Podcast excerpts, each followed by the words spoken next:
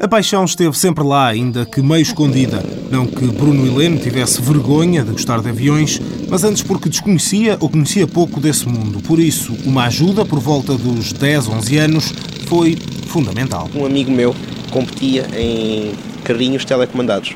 Ele é que me disse que existia algo que era os aviões radiocomandados, que eu não fazia a mínima ideia.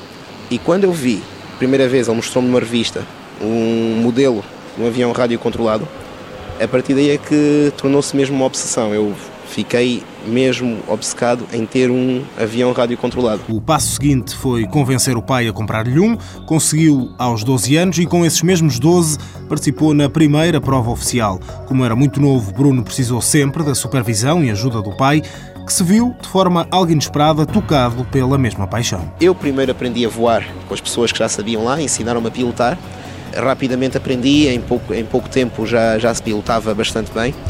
Ao fim de um ano, eu ensinei a pilotar o meu pai, que era estranhíssimo, as pessoas fartavam-se de brincar porque era sempre ao contrário, os pais é que ensinavam os filhos. Papéis que acabaram por se inverter recentemente, agora tem sido o pai a ensinar algo que gosta a Bruno, tocar guitarra. Mas, para além dos aviões, do aeromodelismo e do gosto pela música, os dois partilham ainda outra paixão, a medicina.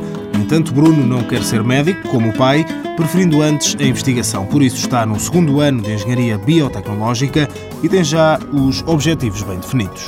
O que eu espero fazer no futuro é investigação em doenças infecciosas. Se tudo correr bem, estou a pensar em entrar no Instituto de Higiene e Medicina Tropical quando acabar o curso para juntar-me ao grupo de investigação de doenças tropicais. Esse é o primeiro objetivo, admitido como o mais tangível, mas o sonho passa mesmo pela descoberta da cura para o cancro. É isso que Bruno gostaria um dia de conseguir alcançar.